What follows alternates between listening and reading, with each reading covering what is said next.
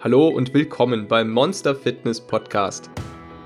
Wenn du wissen möchtest, wie du deinen inneren Schweinehund, dein inneres Monster in den Griff bekommst, effektiv abnehmen kannst und dauerhaft dein Leben veränderst, dann bist du hier genau richtig.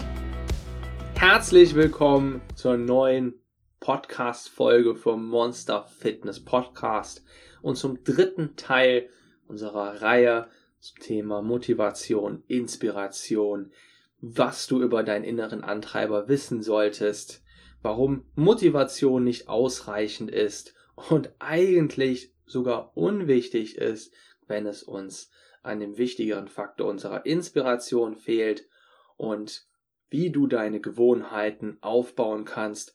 Jetzt kommen wir zum dritten und letzten Teil. In diesem Teil beschäftigen wir uns mit der Neuroplastizität und schauen uns mal, schauen uns mal an, was Super Mario damit zu tun hat und warum Super Mario ein wunderbares Beispiel dafür ist, um Dinge sehr, sehr gut zu erlernen und mit Motivation dran zu bleiben.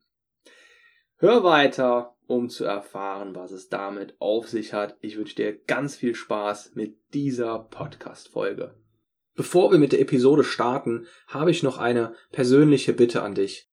Wenn du diesen Podcast schon länger hörst und oder dir dieser Podcast bereits etwas gebracht hat und ich dir irgendwie helfen konnte, dann wäre es das Größte für mich und meinen Podcast, wenn du einmal auf diesen Abonnieren-Button klickst bei Spotify, iTunes oder wo auch immer du mir gerade zuhörst.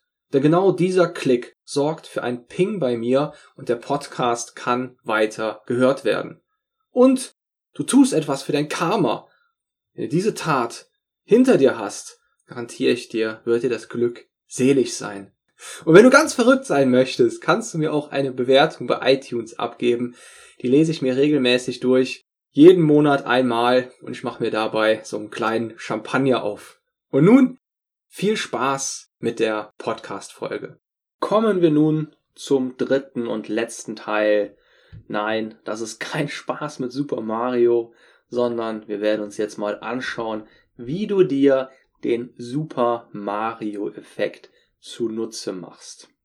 Ich habe mehr als 9000 Würfe verfehlt. Ich habe fast 300 Spiele verloren. 26 Mal wurde mir der entscheidende Wurf anvertraut und ich verfehlte ihn. Ich habe immer wieder Fehler gemacht. Und deshalb bin ich erfolgreich. Da ist ein Zitat von Michael Jordan und ich finde, es drückt sehr, sehr schön einen vernünftigen und einen sehr zielführenden Umgang mit Niederlagen aus und wie wichtig die eigentlich sind für unseren Erfolg. Blöd gesagt, aber Erfolg haben kann jeder. Mit Niederlagen umgehen kann nicht jeder. Und Niederlagen sind das, meiner Meinung nach, was uns eigentlich erfolgreich macht.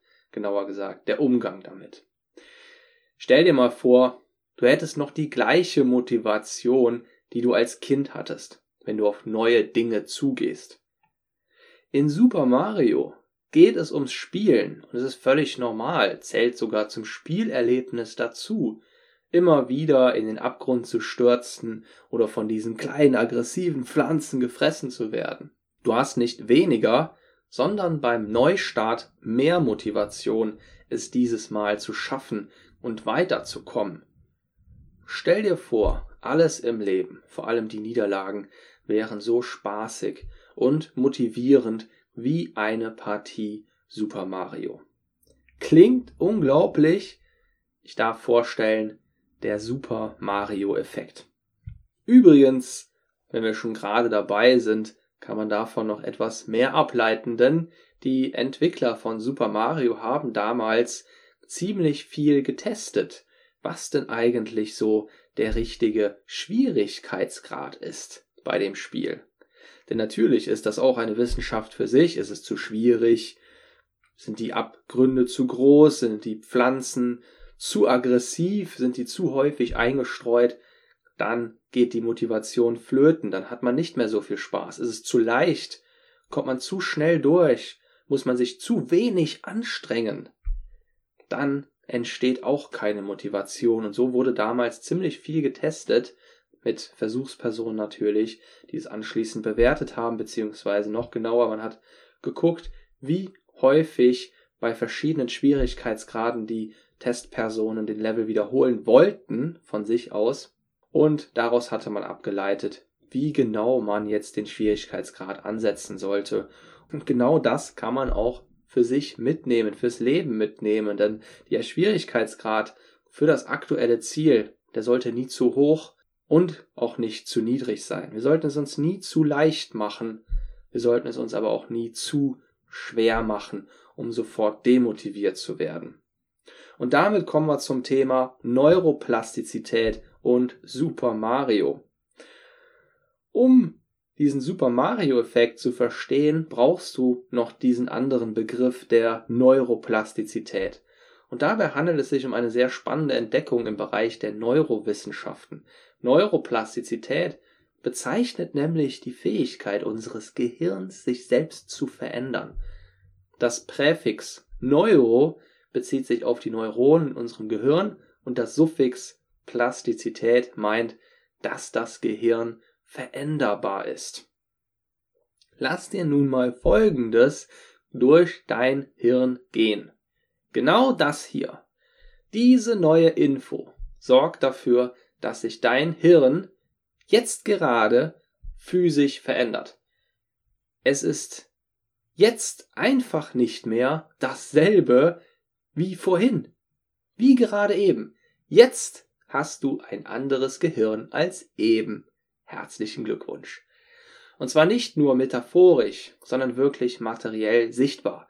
Es werden neue Zellen verknüpft und verändert und man kann tatsächlich sehen, dass das Gehirn sich physisch verändert hat.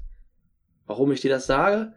Damit du erkennst, welche Macht dir innewohnt und dass du jederzeit die Kontrolle darüber hast, in welche Richtung du dich veränderst.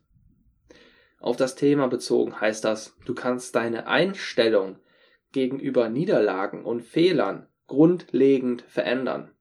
Wie ich in der vorherigen Podcast-Folge, in einem vorherigen Teil in dieser Reihe gesagt habe, beziehungsweise mal zitiert habe, liegt all das, was wir uns wünschen, so häufig auf der anderen Seite von Angst.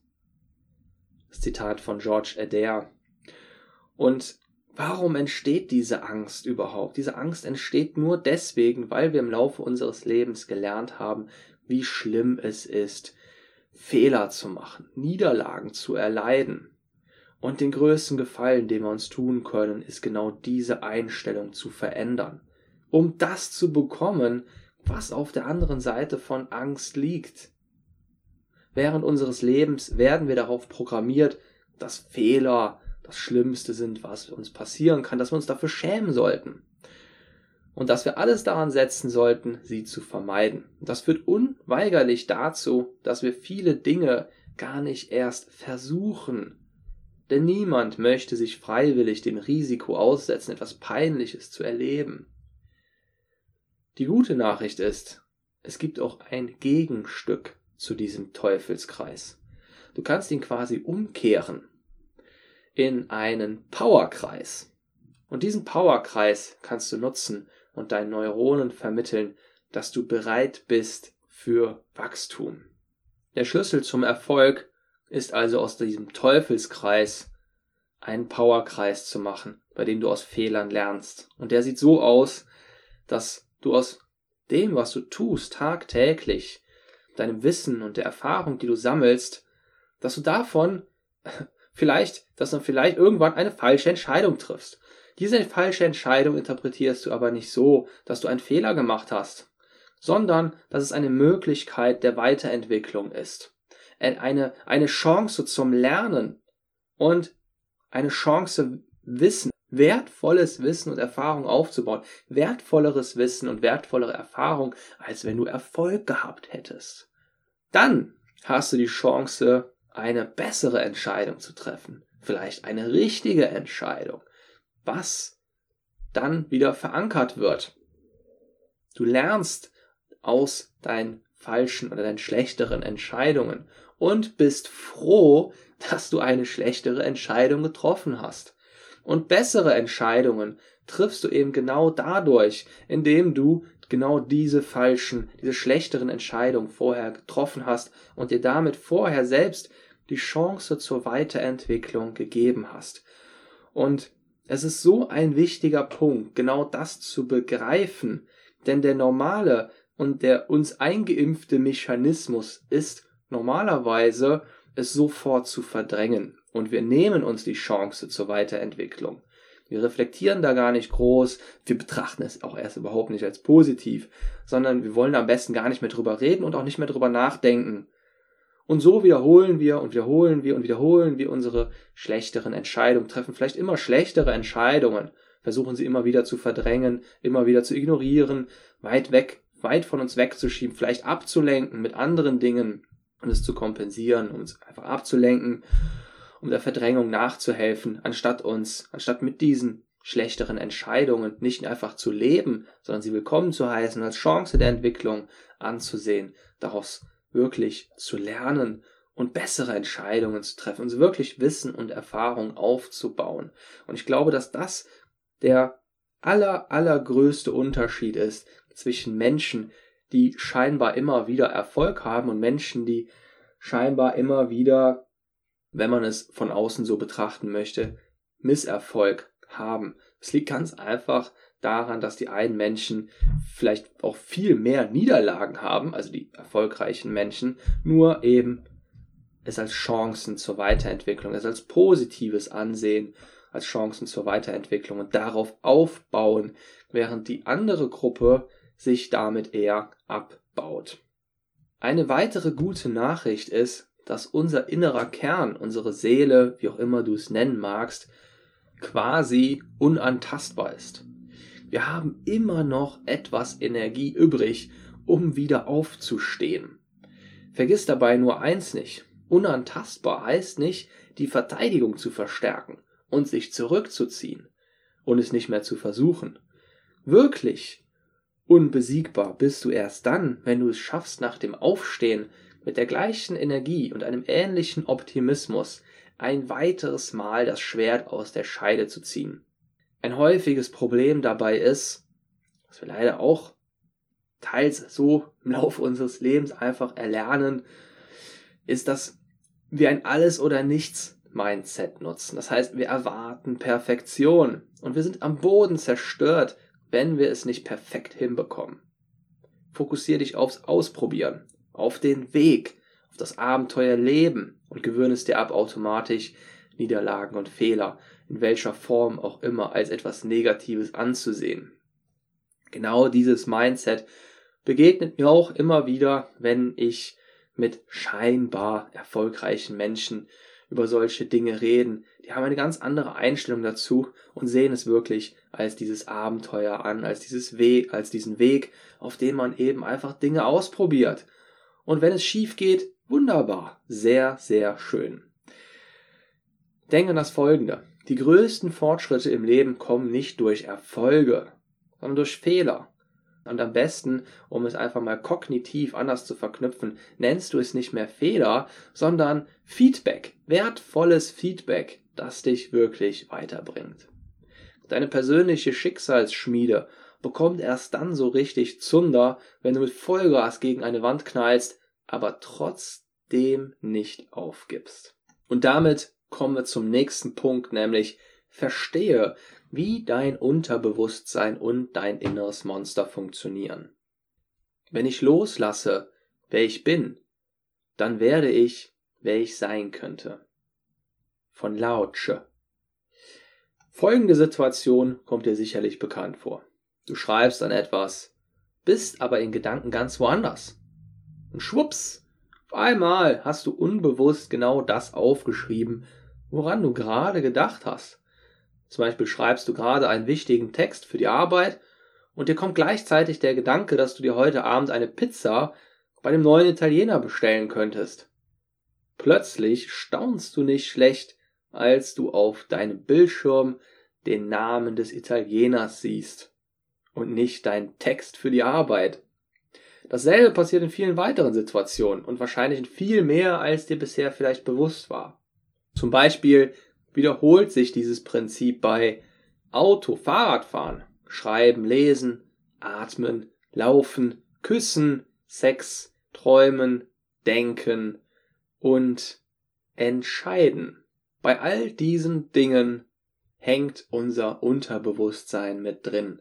Und häufig haben wir keine Vorstellung davon, wie groß der Anteil eigentlich an unterbewusstem Handeln ist. Denn wenn wir unterbewusst handeln, bekommen wir es ja nicht mit. Und wir können auch gar nicht alles bewusst und aktiv steuern. Jeden Gedanken, jede Handlung, jede mechanische Ausführung von unseren Gliedmaßen und so weiter. Wir entwickeln uns quasi immer mehr zu einem Autopiloten. Und jetzt ist natürlich die große Frage, wie programmieren wir diesen Autopiloten, damit dieser Autopilot auf das Ziel Kurs nimmt, das wir eben auch erreichen wollen. You think you do, but you don't. Wenn du glaubst, dass du bewusst entscheidest, ist das nicht ganz richtig. Du merkst zwar, dass du gerade in dem Moment eine Entscheidung getroffen hast, und vielleicht hast du auch vorher darüber nachgedacht, aber Fakt ist, wie du zu dieser Entscheidung gekommen bist, wurde bereits lange vorher beeinflusst und in eine Richtung gelenkt. Unbewusst. An dem Punkt sei gesagt, dass wir vor allem von den Menschen in unserem Umfeld stets unbewusst beeinflusst werden. Achte also darauf, mit wem du dich umgibst. Deine Familie kannst du dir nicht aussuchen, aber dafür alle anderen. Alles Wissen der Welt bringt dir nichts, wenn dein Partner dich regelmäßig runterputzt oder dich emotional erpresst. Das gleiche gilt für Freunde. Auf der anderen Seite kann es dir Flügel verleihen, wenn du die richtigen Menschen an deiner Seite hast. Um zu wissen, ob dich die Menschen in deinem Umfeld verstärken oder eher schwächen, kannst du dich mal das Folgende fragen. Wenn du ein Erfolgserlebnis, vor allem ein großes Erfolgserlebnis, auf das du wirklich stolz bist, mit jemandem teilst, reagiert dieser jemand so, dass er dir oder sie dir dabei hilft, das zu feiern, das zu verstärken, sich mit dir, wirklich mit dir freut und dir, naja, ein sehr positives Gefühl dabei gibt, deine Motivation weiter aufbaut, oder reagiert die Person vielleicht so, dass sie, naja, einerseits versucht irgendwie da doch noch Schwächen zu finden, oder kommt sie vielleicht sogar recht schnell dazu, wie sie selbst mal dieses oder jenes erreicht hat oder vielleicht noch jemanden kennt, der mal etwas Besseres erreicht hat. Und das andere ist der Umgang mit Fehlern und Niederlagen. Wenn du jemandem von deinen Niederlagen oder von deinen Fehlern erzählst, dann gibt es auch zwei mögliche, vor allem diese zwei groben möglichen Reaktionsweisen von echten guten Freunden oder naja, nicht so einem positiven Umfeld, das dich eben eher schwächt. Die eine Reaktionsweise ist, wenn du jemandem von einer Niederlage erzählst, wird diese Person dir einfach nur zuhören? Oder wird diese Person darin aufgehen? Wird diese Person darin eintauchen? Wird diese Person es irgendwie ausschmücken, ausbreiten? Und letzteres zeigt einfach, dass diese, dass für die Person an erster Stelle steht, sich selbst besser zu fühlen, weil es dir schlechter geht. Und es bringt extrem viel, sich nach diesen beiden, naja, Reaktionsweisen zu richten. Wenn du Personen hast in deinem Umfeld, die sich wirklich mit dir freuen können, zu denen du hingehen kannst und wo du dich nicht zu schämen brauchst oder wo es dir nicht unangenehm ist, denen von deinen Erfolgen zu erzählen, wo du ein richtig gutes Gefühl hast, denen davon zu erzählen, die sich mit dir freuen, das mit dir feiern, das ist unschätzbar wertvoll. Genauso wertlos ist es, wenn du Personen hast, die das zunichte machen wollen, die dann von ihren eigenen Erfolgen oder noch schlimmer von den Erfolgen von anderen Personen erzählen, die scheinbar mehr erreicht haben in genau diesem Gebiet. Weg davon, das ist energieraubend und demotivierend. Eine weitere einfache und sehr zielführende Übung ist, schreib mal die Personen aus deinem Umfeld untereinander auf So ungefähr die, mit denen du mindestens einmal im Monat zu tun hast. In zwei Spalten notierst du jetzt einmal eine Bewertung von Doppelminus bis Doppelplus. Die erste Spalte steht dafür, wie sehr dich diese Person für deinen Weg, deine Weiterentwicklung, dein Wachstum inspiriert und motiviert, freut sie sich für dich und so weiter und so fort. Und in der zweiten Spalte notierst du, wie glücklich und energievoll du dich fühlst, nachdem du diese Person getroffen hast.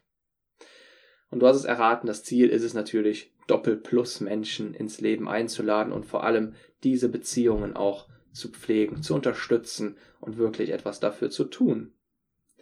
Ich glaube, man, ganz abgesehen von allen anderen Faktoren, wenn man diese Menschen in seinem Umfeld hat, ist es schon fast egal, was sonst so im Leben abläuft. Diese, allein diese Person, dieses Umfeld kann schon jede Menge puffern. Kommen wir mal zu der Frage, warum fällt es uns so schwer, ein neues Verhalten beizubehalten? Warum fallen wir überhaupt wieder in alte Muster zurück? Wie ist das zu erklären? Dieses geheime Verhaltensmuster, das dich da lenkt, wird hier liebevoll inneres Monster genannt. Gutmütig, etwas faul, stets hocheffizient. Und wie wird dieser Autopilot programmiert? Was entscheidet darüber, wie sich unser inneres Monster entwickelt? Das ist ein langer Prozess.